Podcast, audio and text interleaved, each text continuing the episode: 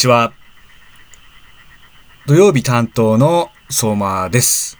先週はお休みをいただいてしまいまして、2週間ぶりの配信となります。えー、大変申し訳ございませんでした。はい。えー、いよいよリーディングエッジジャパンでは全国のセミナーが先週からスタートしております。5月の15日の東京、そして16日の群馬県富岡、そして17日の愛知県名古屋ということで、昨日までですね、3連続で全国各地でセミナーを開催したわけなんですけども、まあ、私はあの普段福島にいるということで、仕事の都合でお伺いすることができなくて、えー、メンバーがですね、えー、まあ、セミナーもそうなんですけども、その後のですね、えー、ご飯を食べに行ったり、懇親会で盛り上がってる姿をですね、Facebook で見ながら、えー、美味しそうだな、楽しそうだなっていうのですね、えー、行きたかったなっていうふうに思って、えー、いるんですけども、まあ残念ながら参加できなかったんですが、まあおかげさまで、えー、それぞれの、えー、会場ではですね、たくさんの方にご参加いただきまして、えー、中国の林院にですね、行ってみたい、えー、林院で我々が設営するジャパンブースに出展してみたいっていうような方もですね、えー、出てこられたということで、全国にですね、このリーディングエッジジャパンの活動が広まって、えー、そして10月のリーディングジャパンプロジェクトに向けてですね、えー、いろんな方に、えー、このことを知っていただけることになったということで、とっても嬉しく思います。で、次はですね、いよいよ、え、私がいる福島で開催になります。福島ではですね、5月の29日の水曜日、6時半からコラッセ福島で、えー、開催いたします。はい。で、その後もですね、6月に入っても、えー、石川県ですとか、えー、福岡県などですね、えー、全国各地でもまた、このセミナーをですね、え、企画しているということですので、情報につきましては、リーディングエッジジャパンの Facebook ページでですね、えー、順次公開していきますので、えー、ぜひ、チェックの方していただけたらと思います。はい。えー、ではですね、今日のテーマはですね、ものすごいスケールとスピードで変化し続ける中国というテーマでお話しさせていただきたいと思います。私はですね、2000年頃からですね、まあ、中国留学終わってからもですね、え年に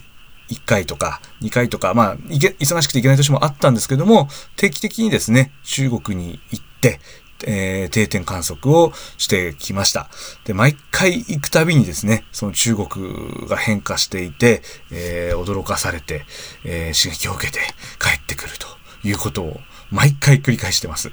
で、中国といえばですね、まあ皆さん、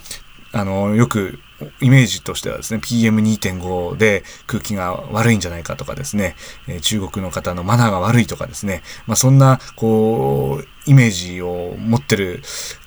方が多いんじゃないかと思うんですよね。で、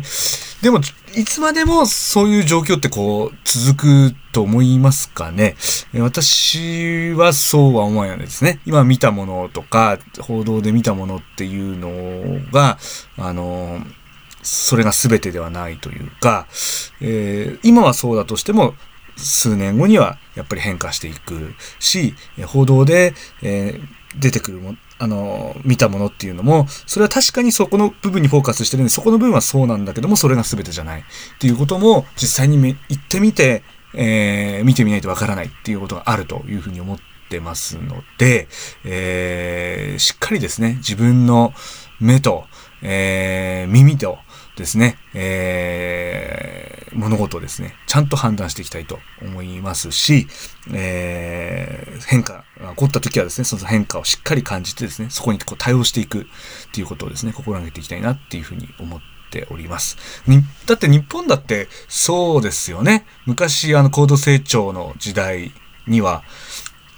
あの公害問題がですね、すごい大変で、その被害を受けた人とかたくさんいてですね。えー、でも今、じゃあそそういうのがついてるかというとそうじゃないですよね。もう中国だってそうだと思うんですよね。経済成長してる時は、あの、最初はやっぱり環境よりも経済優先でっていうふうになるんですけども、でもある程度やっぱり経済が成長していくとですね、えー、次はやっぱり環境を良くしたいっていうふうに思ってくる。で、今実際に中国の政府は環境問題にとても力を入れていて、えー、この間中国行った時もニュースですね、えー、環境目標とかが報道されていて、それの進捗状況がどうだとかっていうのをがですね、えー、報道で流れてたりですとかしてますし、まあ、実際にあの、電気自動車を増やそうというのもかなり力入れてあって、3月に深センに行った時は、えー、タクシーがもうほとんど電気自動車になってます。で、臨沂もそうですね、えー、電気自動車の充電するテスラの充電器とかがホテルの前に並んでたりですとかしてまして、えー、実際に空気も、あのーだいぶ綺麗になっていて、全然ちょっと空気が悪いなっていうような感じのことはあんまり思わなかったですね。で、マナーだってそうですよね。中国の方、特に今の若い人っていうのはすごいマナーが良くって、えー、ちょっとこう道端でぶつかったりとかすると、えー、まあ、中国でドイプチーとかって、あの、すいませんでした、みたいなことをですね、言う人が多かったりですとかでね、えー、そうですし、サービスレベルもすごい上がってますね。あの、ホテルとか飲食店の従業員さんの態度ってとかもですね、すごいあの丁寧で笑顔で優しくてですね、昔はあの、すごいぶっきらぼうで、もう、お店でなんか会計とかしても物投げて返されたりとか、お金をポンと投げられたりとかするようなこともあったりもしたりとか、ひどいところだと、あの、ね、寝てる、店員さんが寝てるとことかですね、そういうとこもあったんですけどね。まあ、今はだいぶそういうのもなくてですね、すごい、あの、フレンドリーで、笑顔で店員さんが多くてですね、えー、まあまあそういうとこもあるんですよ。全部が全部ではないんですけども、そういったところだいぶ増えてきてですね、えー、変わったなっていうのをすごい感じます。で、やっぱりその、スピードもすごいんですけども、やっぱスケールもすごいっていうことで、えー、まあ、今日はちょっと新幹線の話をしたいと思うんですけども、えー、中国の国内移動っていうのはすごいこの10年ぐらいで便利になってます。大体もうあの主要都市の間は新幹線がこの10年ぐらいで開通してですね、えー、昔は本当に北京から上海とかまで20時間近くこう陸路で行こうとしたらかかってたところがですね、もう本当に今5、6時間とかで、えー、行けるようになりましたし、それがまあ、あのー、本当に中国の北から南に東から西までですね、もう全部こう、主要都市間は新幹線で今行けるようになってます。もう日本が、あのー、北海道まで新幹線ですね、伸びるっていうこの間にですね、中国はもう中国大陸もう全部通しちゃったっていうぐらい本当にすごいスピードとスケールでですね、えー開発してますね。新幹線だけじゃなくて高速道路とか、他のインフラとかも、地下鉄とかもそうですけどね、いろんなもうインフラがものすごいスケールとスピードで、あの、作られてますね。で、この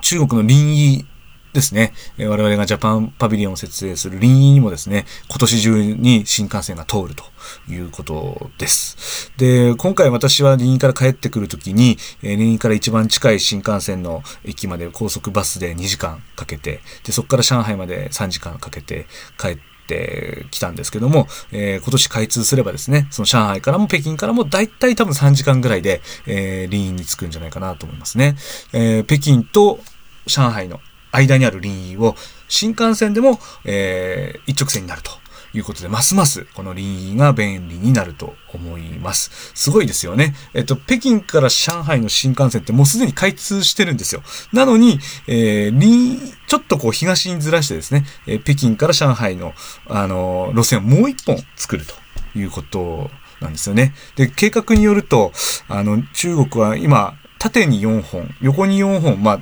あの、広い大陸で新幹線開通してるんですけども、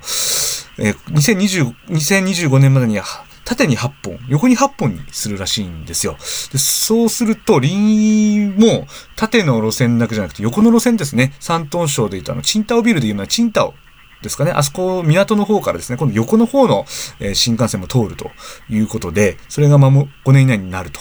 いうことで、ますます便利になりますね。えー、東北で言うと、あの、仙台東京間で東北本線があるにもかかわらず、えー、常磐線もですね、新幹線が通る。で、えー、いわきから郡山、新潟の在来線も、えー、磐越線もですね、新幹線になるっていうぐらいですね、そういったことが